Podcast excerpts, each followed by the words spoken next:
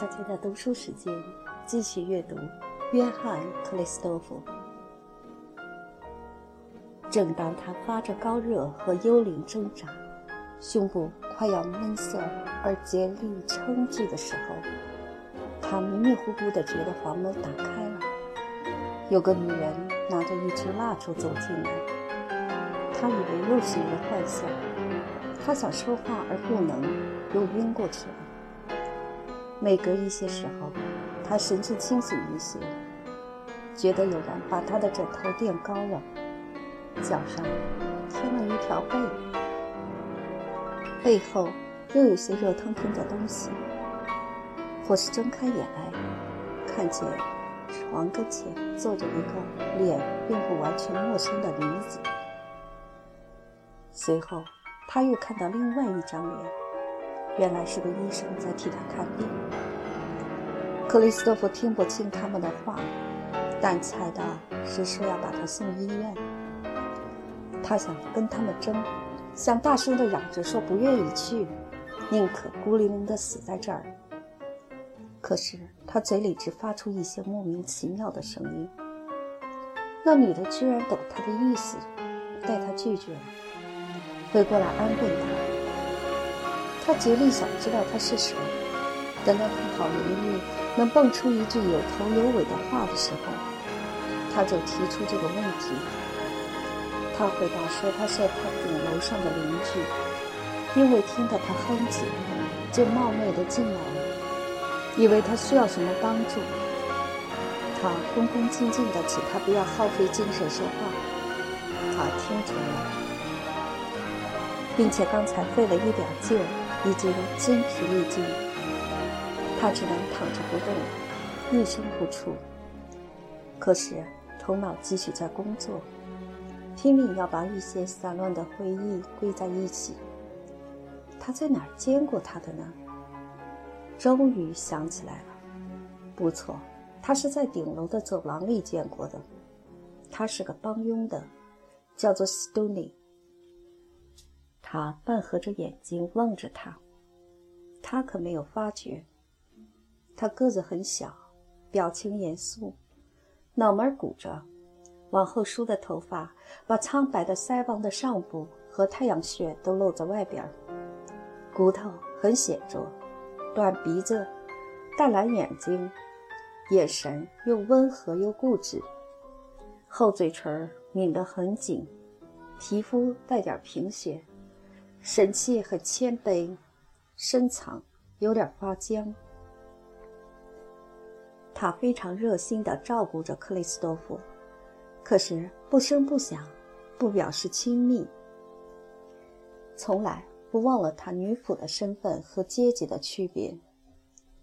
等到他病势减轻而能聊天的时候，他的忠厚诚恳使西多尼说话比较随便了些，使他始终提防着。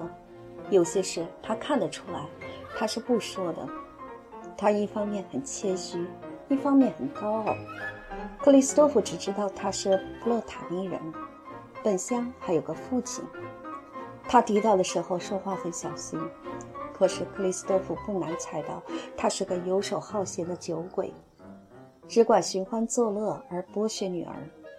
他的傲气是他一声不出的让他剥削，经常把一部分工资寄给他。他肚里可完全明白。另外。他还有个妹子，正在预备受小学教师的鉴定试验。那时他觉得挺得意的。妹子的教育费差不多全部归他负责，他做活非常卖力。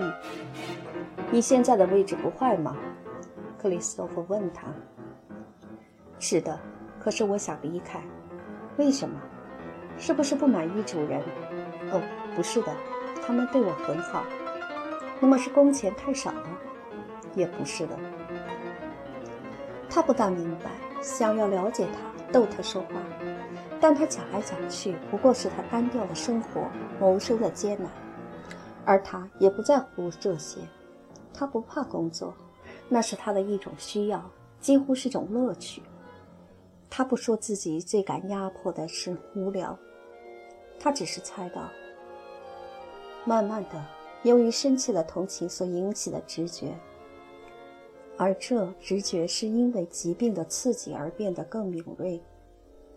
因为想起亲爱的老母在同样生活中所受的苦难而变得更深刻的，他居然能看透斯多尼的心事。他仿佛身临其境地看到这种闷人的、不健康的、反自然的生活。在布尔乔亚社会中，这是当仆人的最普通的生活。他看到那些并不凶恶，可是漠不关心的主人。有时除了差遣之外，几天不跟他们说一句话。他整天坐在没法喘气的厨房里，一扇天窗也是被柜子挡着，望出去只看见一堵肮脏的白墙。所有的快乐，就是主人漫不经意地说一声“沙司做的不错”，或是烤肉烤得恰到好处。幽静的生活。没有空气，没有前途，没有一点欲念与希望的光，对什么都不感兴趣。最苦闷的时间是主人们到乡下过假期的时候，他们为了经济关系不带他一块儿去，付了他工钱，可不给他回家的路费，让他自己有钱自己去。他既没有这个欲望，也没这个能力。于是他孤零零地待在差不多空无一人的屋子里，不想出门，甚至也不跟别的仆役搭讪。他瞧不起他们，因为他们粗俗不规矩。他不出去玩，生性很严肃、节省，又怕路上碰到坏人。他在厨房或卧室里坐着，从卧室望出去，除了烟土之外，可以看见一所医院的花园里。一株树的树顶，他不看书，勉强做些活，迷迷糊糊的，百无聊赖，烦闷的哭了，他的无穷无尽的尽哭，哭简直是他的一种乐趣。但是他烦恼到极点的时候，连哭都哭不出来，心像冻了冰一样。随后他竭力振作起来，或是自然而然的又有了主意。他想着妹子，听着远处的扬琴声，胡思乱想，老是计算要多少天做完某些工作，要多少天才能挣多少钱。他常常算错，便重新再算，终于睡着了。日子过去。除了这种特别消沉的情形，他也有像儿童般爱取笑的快活劲儿。他笑别人。笑自己，他对于主人们的行为并非见不到，心里也并非不加批判。例如，他们因为无所事事而来的烦恼，太太的郁怒和发愁，所谓优秀阶级的所谓正经事儿，对一幅画、一曲音乐、一本诗集的兴趣，他只有健全而粗疏的判断力。既不像十足巴黎画的女仆那么充实毛，也不像内地老妈子那样只崇拜他们不了解的东西。他对于弹琴、弹贴一切文雅的玩意儿，不但没用，而且可厌的，在自欺欺人的生活中占着弱大位置的事儿，都抱着敬而远之的轻蔑态度。他不能把自己过的现实生活。和这种奢侈生活的虚幻的苦乐，似乎一切都由烦闷制造出来的苦乐，暗中比较一番。但他并不因此而愤愤不平。世界就是这么回事儿。他忍受一切，恶人、傻子，一律忍受。他说：“本来嘛，各种人合起来才成其为世界。”克里斯多夫以为他有宗教信仰做支持，但有一天，他提起那些更有钱、更快乐的人的时候，说：“归根结底，所有的人将来都是一样的。”将来，什么时候？克里斯多夫问。“社会革命以后吗？”“革命？嘿，还远得很呢。我才不信那些傻话。反正将来大家都是一样的。”什么时候呢？当然是死了以后喽。那时不是谁都完了吗？他对着这种心平气和的唯物主义的看法非常诧异，心里想：要是没有来世，那么一个人过着像你这种生活，而眼看别人比你更幸福，不是太可怕了吗？虽然他不说，他似乎猜到了他的意思。他很冷静地用着一种听天由命而游戏人生的态度继续说：“一个人总得认命，怎么能每个人都中头奖呢？我们运气不好。”话不是说完了吗？他甚至不想到外国，有人找他上美洲，去找一个多挣点钱的位置。他从来没有离开本国的念头。他说：“天下的石子儿都是一样硬的。”他骨子里有一种怀疑的玩世不恭的宿命观，他完全是那种法国乡下人，很少信仰，或近全无信仰，不需要什么生活的意义，生命力却非常的强，人很勤谨，对什么都很冷淡，对一切都不满意，可是很服从，不怎么爱人生，却又抓得很紧。也用不着空空洞洞的鼓励来保持他们的勇气。从来没见识过这等人的克里斯多夫，看到这个淳朴的少女一无信仰，毫不奇怪。他佩服她会留恋没有乐趣、没有目标的人生，尤其佩服她不需要依傍而很坚强的道德意识。至此为止。他所认识的法国平民，只是从自然主义派的小说和当代小明士的理论中看到的。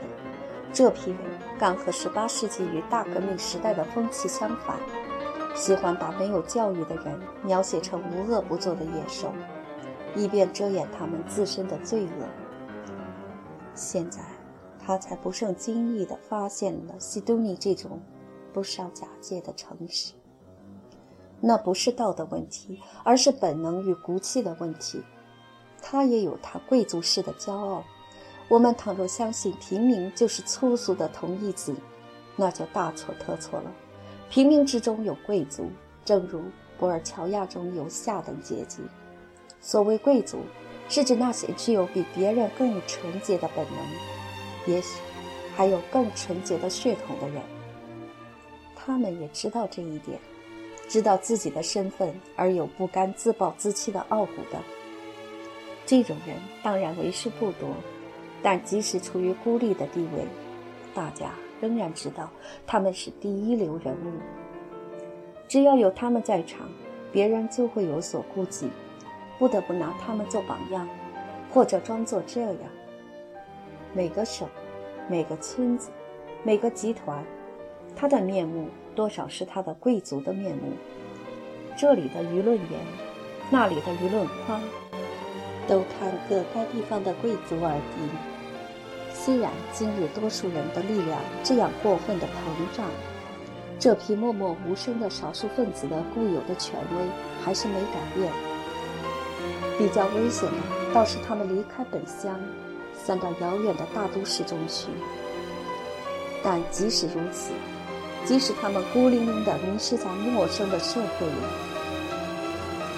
优秀种族的个性始终存在，没有被周围的环境同化。克里斯托夫所看到的巴黎的一切，斯多尼几乎一点都不知道，也不想知道。报纸上肉麻而猥亵的文学，和国家大事同样对他不发生关系。他甚至不知道有所谓平民大学，即使知道，他也不见得会比对宣道会感更感兴趣。他做着自己的工作，想着自己的念头，没有意思借用别人的。克里斯托夫为此赞了他几句。这有什么稀奇呢？他说：“我就跟大家一样，难道您没见过法国人吗？”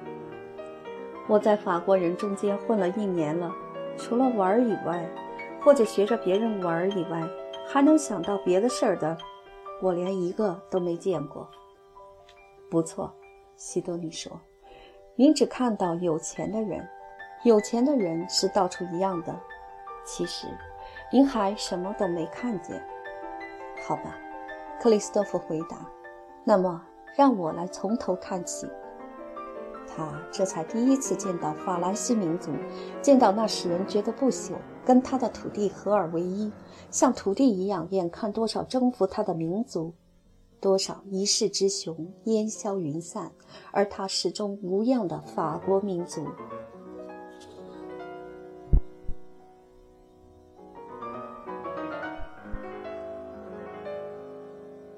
他慢慢的恢复健康，开始起床了。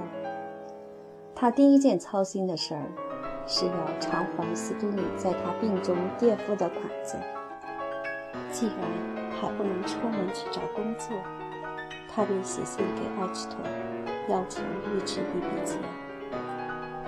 艾奇托趁着那种又冷淡又慷慨的古怪脾气，过了十五天才有回应。在这十五天之内，克里斯托夫拼命地折磨自己。对西多尼端来的食物差不多动都不动，只要被逼不过，才吃一些牛奶跟面包，而过后又责备自己，因为那不是自己挣来的。然后他从埃奇托那儿接到了款子，并没附件什么信。在克里斯托夫害病的几个月里，埃奇托从来不想来打听一下他的病状。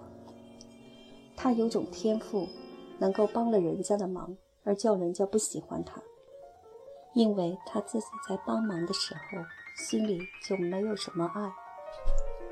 西多尼每天下午跟晚上来一下，他替克里斯多夫预备晚餐，毫无声响的，很体贴的照顾他的事儿。看到他衣服破烂，他便一声不出的拿去补了。他们之间不知不觉增加了多少亲切的情分。克里斯多夫唠唠叨叨地讲到他年老的母亲，把西顿尼听得感动了。他设身处地、自比为孤苦伶仃地留在本乡的路易斯，对克里斯多夫抱着慈母般的温情。他跟他说话的时候，也努力想解解他天伦的渴望。那是一个病弱的人感觉到格外迫切的。和西多尼在一起，他觉得精神上特别能够接近自己的母亲。他有时向他吐露一部分艺术家的苦闷，他很温柔地为他抱怨，同时看他为了思想问题而悲哀，不免认为多此一举。这一点也使他想起他的母亲，觉得很快慰。他想对他说些知心话，不像他那样很随便发表。他说笑似的问他将来要不要嫁他，他照例用着听天由命和看破一切的口吻回答说：“给人当差的根本谈不到结婚，那会把事情搅得太复杂的，并且要挑得恰当，而这又不是容易的事儿。男人都是坏蛋，看你有钱。”他们就来追求，把你的钱吃光了，就掉过头去不理了。这种榜样太多了，我还想去吃这个苦呢。他没说出他已经有过一次悔婚的事。未婚夫因为他把所挣的钱统统供给他的家属，就把他丢了。看见他在院子里很亲热的和邻居的孩子们玩，在楼梯上碰见他们又很热烈的拥抱他。克里斯多夫不由得想起他认识的一位太太，觉得西多尼既不傻，也不比别的女子丑。当时处在那些太太们的地位，一定比他们高明得多。多少的生命力被埋没了，谁也不以为意。另一方面，地球上却挤满着那些行尸走肉，在太阳底下建占了别人的位置和幸福。克里斯多夫丝毫不提防，他对她很亲热，太亲热，他像大孩子一样的惹人怜爱。有些日子，西多尼神气很颓丧，他以为是他太辛苦的缘故。有一回正谈着话，他推说有件事要做，突然站起身来走了。又有一回，克里斯多夫对他表示的比往常更亲热了些，他便几天没有来。而再来的时候，他跟他的说话更拘束了。他寻思在什么地方得罪了他，他问他，他赶紧说没有，但他继续跟他疏远。又过了几天，他告诉他要走了，他辞掉工作离开这儿了。他说些冷冷的、不大自然的话，感谢他对他的好意，祝福他和他的母亲身体康健，然后和他告别。他走得这样突兀，使他惊异到极点，竟不知道说什么好。他探听他离开的动机，他只是支吾其词。他问他上哪儿去做事，他也置之不答，并且为了直截了当打断他的问话，竟站起身子走了。在房门口，他向他伸出手去，他兴奋地握了一握，但脸上仍旧没有什么表情。自始至终，他都是这副撒娇的神气。他走了，他永远不明白他为什么走了。